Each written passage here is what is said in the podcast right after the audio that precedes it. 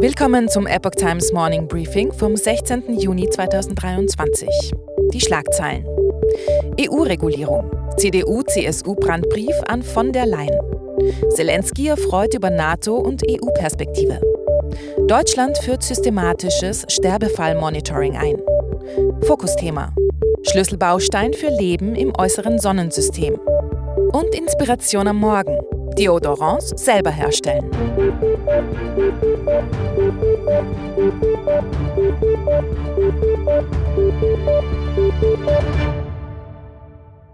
Die CDU-CSU-Fraktion hat einen Brandbrief an EU-Kommissionspräsidentin Ursula von der Leyen gesendet. Die Fraktion befürchtet erhebliche wirtschaftliche Schäden für Deutschland und Europa durch fortschreitende Regulierungen. In dem Schreiben ist von überzogenen Zielsetzungen und realitätsfernen Grenzwerten die Rede, berichtet Table Media. Insbesondere die geplante Industrieemissionsrichtlinie wird als brandgefährlich bezeichnet, da sie ein fatales globales Beispiel schaffe.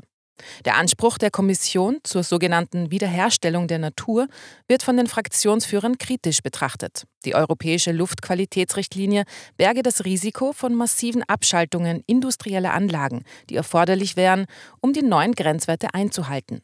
Die diskutierten pauschalen Verbote und Reduktionspläne für Pflanzenschutzmittel bedrohten die Existenzgrundlage vieler Landwirte. Die Union warnt vor Überforderung und Überregulierung und fordert von der Leyen auf, einen Kurswechsel einzuleiten. Der Brief wurde ebenfalls an verschiedene Wirtschafts- und Landwirtschaftsverbände in Deutschland versandt. Das Schreiben ist von besonderer Brisanz, da die CDU von der Leyen bisher ihre Unterstützung zugesagt hat, falls sie bei den Europawahlen im kommenden Jahr als Spitzenkandidatin antritt. Der ukrainische Präsident Zelensky hat die Unterstützung des EU-Parlaments für einen Beitritt seines Landes zur NATO und zur EU begrüßt. In seiner täglichen Videobotschaft sprach er gestern von einer kraftvollen Resolution. Damit gebe es einen klaren Appell an die Staats- und Regierungschefs der EU, den Weg für den Beitritt festzulegen.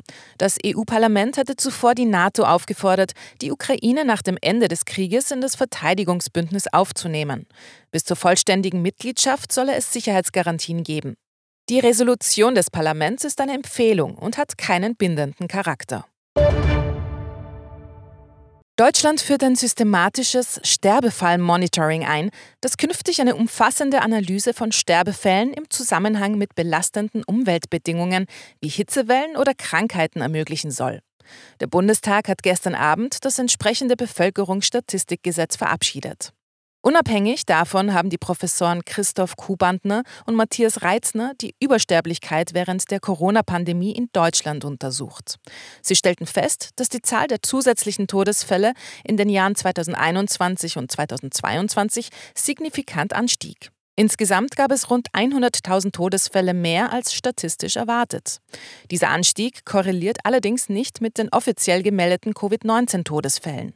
Hingegen beobachten die Forscher eine Korrelation zwischen den Impfverläufen und der Übersterblichkeit, die ab April 2021, dem Zeitpunkt der Impfkampagne, in allen Altersgruppen auftrat. Die Suche nach außerirdischem Leben hat einen bedeutenden Schub erhalten. Forscher haben kürzlich im Ozean des Saturnmondes Enceladus reichlich Phosphor gefunden, einen zentralen Baustein für die Entstehung von Leben. Es sei das erste Mal, dass dieses essentielle Element in einem Ozean jenseits der Erde entdeckt wurde, erklärte der Hauptautor der Studie, Frank Postberg. Die jahrelang von der NASA-Sonde Cassini gesammelten und nun ausgewerteten Daten ließen keinen Zweifel mehr daran, dass erhebliche Mengen dieser wichtigen Substanz im Ozean vorhanden sind, sagte der Planetenforscher von der Freien Universität Berlin. Die Sonde Cassini begann im Jahr 2004 mit der Erforschung des riesigen Gasplaneten Saturn im äußeren Sonnensystem und verglühte nach Abschluss ihrer Mission im Jahr 2017 in der Atmosphäre des Planeten. Die Mission zählt zu den erfolgreichsten der Raumfahrtgeschichte. Sie entdeckte neue Ringe und Monde und enthüllte viele Geheimnisse des zweitgrößten Planeten im Sonnensystem.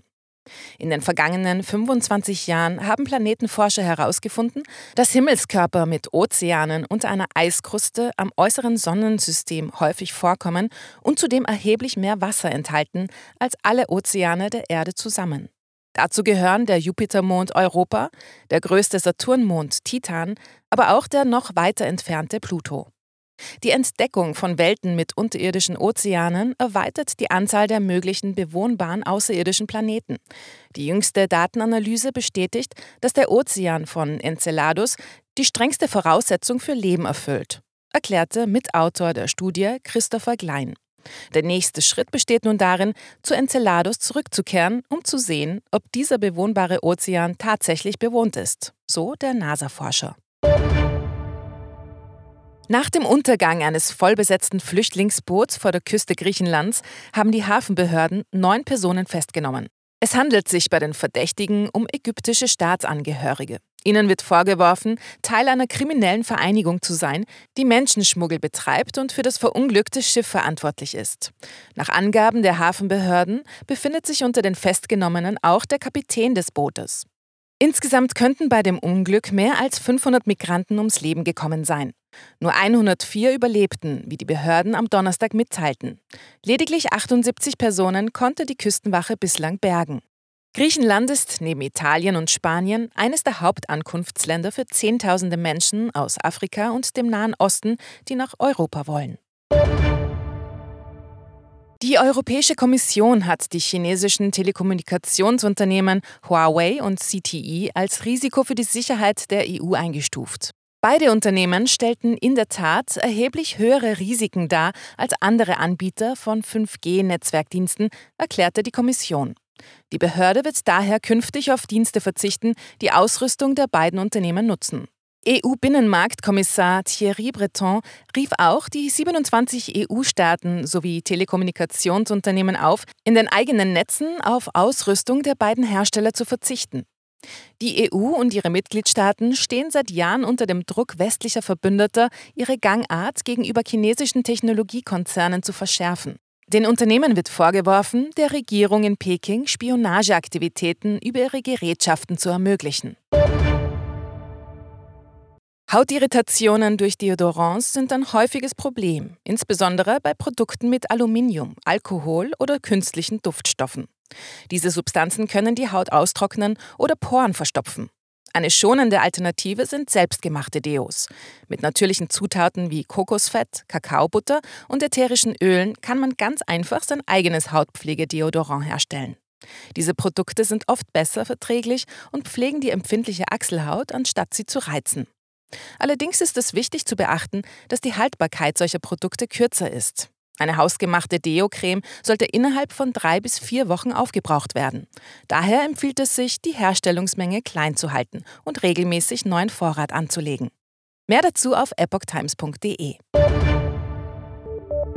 Das war das Epoch Times Morning Briefing mit Anni Aswazadurian. Die Epoch Times steht für Aufrichtigkeit und Neutralität im Journalismus.